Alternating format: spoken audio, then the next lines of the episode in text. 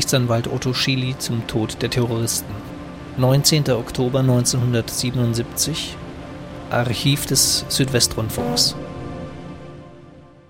wir kommen noch einmal auf den Selbstmord der drei Stammheimer Häftlinge zurück. Andreas Bader, Gudrun Henslin, Jan Karl Raspe. Wir hatten ja vorhin aus Stuttgart gehört, was es von hier aus Neues zu sagen gibt, wie der Stand der Untersuchung ist. In der Bundeshauptstadt haben sich die Anwälte der drei zu einer Pressekonferenz eingefunden und Johannes Lieberwirt hat diese Pressekonferenz besucht. Herr Lieberwirt, als diese Pressekonferenz stattfand, dies muss man glaube ich vorweg sagen, war das Ergebnis der Obduktion in Tübingen noch nicht bekannt bekannt, daher nehme ich fast an, dass die Anwälte Zweifel an der Zweifel am Selbstmord der drei Einsitzenden geübt haben. Ja, Sie sagen es.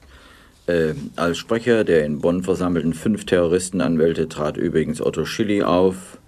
Er operierte während der anderthalbstündigen Pressekonferenz am Mittag durchweg mit den Vokabeln vielleicht, denkbar, möglich und mit Informationen aus zweiter Hand oder eben mit der Frage, ob sich, die, ob sich die Justizbehörden in Stammheim den Vorwurf gefallen lassen könnten, die Zellen von Bader, Raspe, der Enzling und Möller nicht perfekt untersucht zu haben. Er wollte zwar keine festlegenden Behauptungen aufstellen, wie er sich ausdrückte, aber seine Darstellungen liefen sämtlich darauf hinaus, unterschwellig den Eindruck entstehen zu lassen, als ob es kein Selbstmord gewesen sei. Die Frage eines Journalisten, wenn er diese Meinung vertrete, wie er sich dann erkläre, dass die Möller am Leben geblieben sei oder gelassen worden sei, beantwortete er nicht. Vielmehr bezog er sich auf die in manchen Kreisen der Bevölkerung diskutierte Vorstellung, die Terroristen sozusagen auf der Flucht zu erschießen. Auch bezweifelte er, dass die Häftlinge mit ihrem kürzlichen Hungerstreik Selbsttötungsabsichten gehabt hätten. Was Schilly nicht aussprach, erklärte unverblümt dann der Verteidiger des Terroristen Volkert, der bekanntlich einen holländischen Polizisten erschossen hat. Bakkerschüt, so der Name des Anwalts aus dem Nachbarland, sagte, er glaube nicht an Selbstmord, sondern an Mord. Beweise lieferte der Holländer indessen nicht. Und dann wurden angebliche Praktiken des amerikanischen Geheimdienstes CIA aufgezählt. Auch hier bei uns hätten Geheimdienste Zutritt zu den Gefängnissen und von dort her seien ja Aktionen gegen die Häftlinge denkbar. Da haben wir es wieder, dieses Wort der Unterstellung.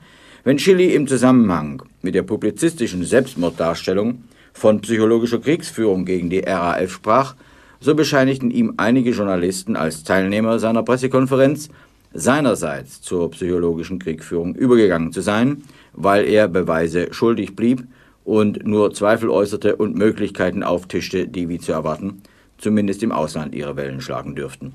Schilly behauptete in seiner Verteidigung der Terroristen sogar, wir wissen zum Beispiel auch nicht, um auch einmal auf diesen Gesichtspunkt einzugehen, meine Damen und Herren, wie sich eigentlich die Gefangenen zu dieser Entführung der Lufthansa-Maschine verhalten haben. Was sie eigentlich davon gehalten haben.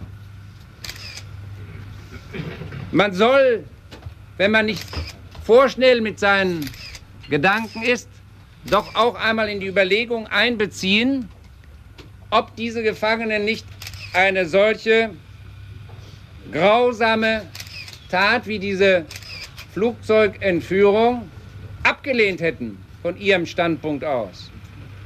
Das ist eine denkbare Möglichkeit. Dass Bader und seine Kumpane am Wochenende aus ihren Zellenfenstern geschrien haben, sie kämen jetzt frei, nachdem die Lufthansa-Maschine entführt worden war, verschwieg Schilly, wie auch offen blieb, auf welche Weise übrigens die Häftlinge in den Besitz eines Fotoapparats gelangt sind.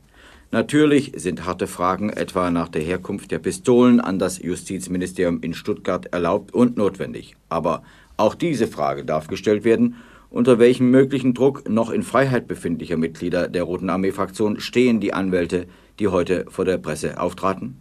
In einer Pressekonferenz zweieinhalb Stunden später wies Bundesinnenminister Mayhofer die Unterstellung zurück, dass Bader, Raspe und die Enzin anders als durch Selbstmord ums Leben gekommen seien.